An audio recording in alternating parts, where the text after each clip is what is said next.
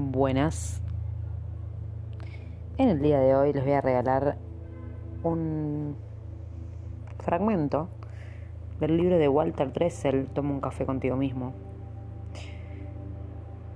El libro es interesante de principio a fin y todos los capítulos tienen que ser leídos, pero en esta ocasión les voy a regalar este fragmento.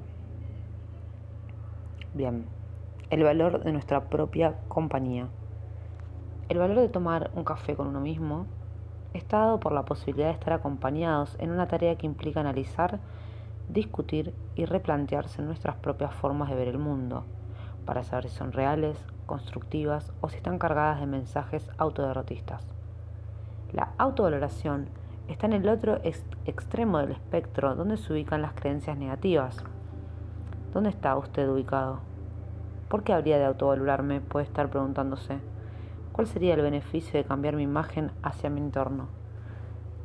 Cuando vivimos pensando en que debemos ser totalmente aptos, eficaces y competentes en todos los aspectos, estamos dejando de considerarnos seres humanos para equipararnos con máquinas, sin tener en cuenta que aún las máquinas fallan. Hay muchas creencias autoderrotistas que vinculan la autoestima y la autovaloración con los éxitos y fracasos que podemos cosechar a lo largo de la vida. Un ser humano, como usted o como yo, no es indigno o incapaz porque comete errores. Por el contrario, estos forman parte del aprendizaje de los seres humanos, desde nuestro nacimiento hasta nuestra desaparición física.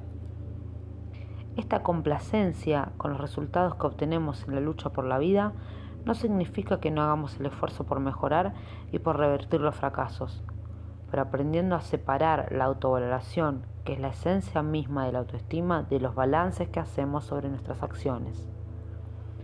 Cuando perdemos la perspectiva de qué somos y quiénes somos, identificándonos solamente con ideas de perfección y de éxito constante, corremos el riesgo de meternos en un callejón sin salida.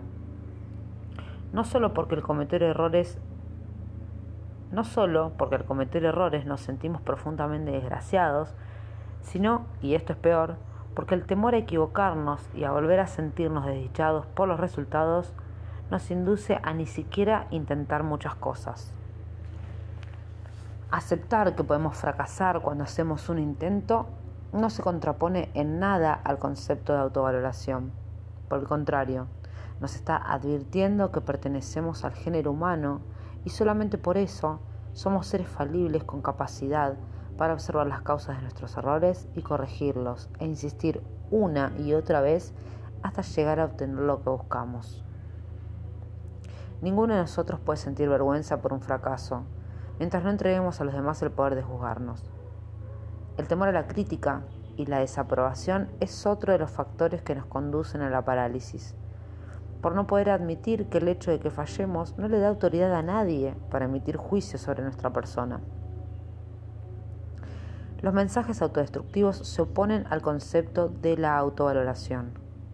Es normal que no nos agraden las críticas o las desaprobaciones ajenas, pero esta actitud es un riesgo inevitable de cualquier acto que realicemos, habida cuenta de que nos manejamos en un marco social que nos está observando permanentemente.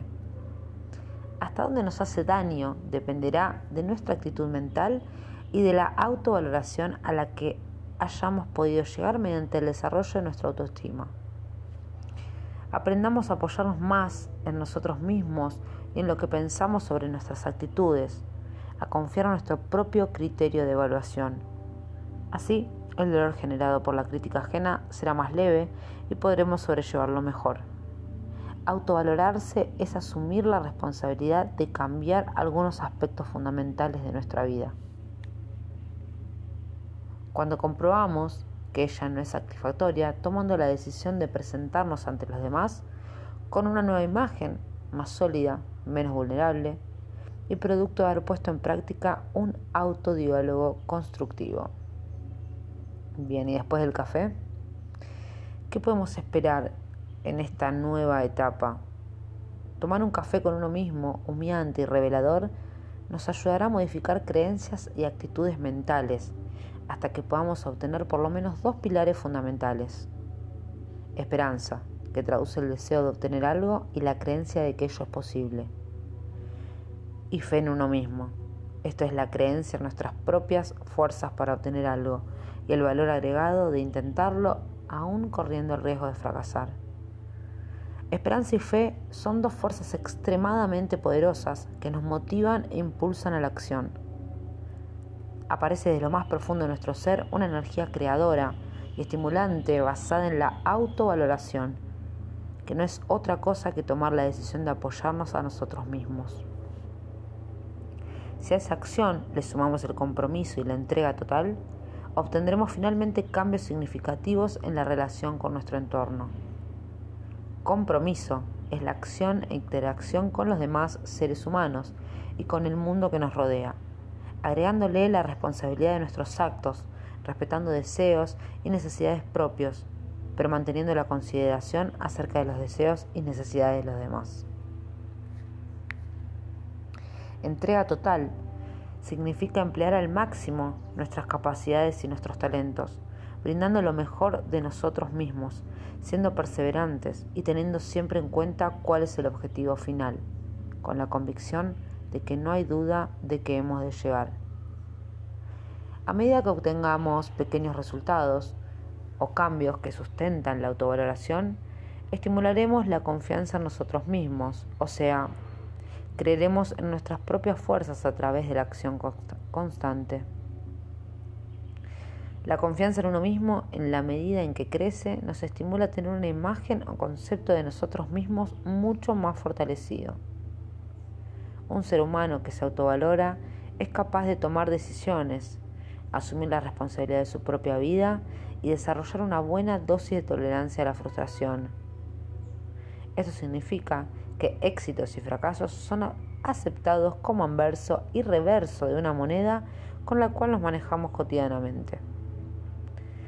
Tras todas estas apreciaciones, sea sincero o sincera. ¿Verdad que usted asume el compromiso desde este momento de trabajar por su autovaloración? Con su permiso, sírvame otro café, por favor. El camino es largo. Abriendo puertas sin miedo. En una tierra en guerra había un rey que causaba espanto a sus prisioneros. No los mataba. Los llevaba a una sala donde había un grupo de arqueros de un lado y una inmensa puerta de hierro del otro, sobre el cual se veían grabadas figuras de calaveras cubiertas de sangre. En esa sala les hacía formar un círculo y les decía, ustedes pueden elegir entre morir a flechazos por mis arqueros o pasar aquella puerta. Detrás de esa puerta yo los estaré esperando. Todos elegían ser muertos por los arqueros. Al terminar la guerra, un soldado que por mucho tiempo había servido al rey se dirigió al soberano. Señor, ¿puedo hacerle una pregunta? Dime, soldado. Señor, ¿qué hay detrás de esa puerta? El rey contestó, ve y mira tú mismo. El soldado abrió temerosamente la puerta y a medida que lo hacía Rayos de sol entraron y la luz invadió el ambiente. Finalmente, sorprendido, descubrió que la puerta se abría sobre un camino que conducía a la libertad. El soldado, embelesado, miró a su rey, quien le dijo, yo les daba la oportunidad de hacer una elección, pero por temor preferían morir arriesgarse a abrir esa puerta. ¿Cuántas puertas dejamos de abrir por miedo a arriesgar? ¿Cuántas veces perdemos la libertad y morimos por dentro solo por sentir miedo a abrir la puerta de nuestros sueños? Bien, dejo este fragmento que es muy interesante, pero les repito que todos los fragmentos de este libro, el libro entero es una joyita que tiene que ser leída. Así que si te gustó este fragmento, buscar el libro, igualmente Prometo regalar un fragmento más y compartirlo. Hasta la próxima. Besos.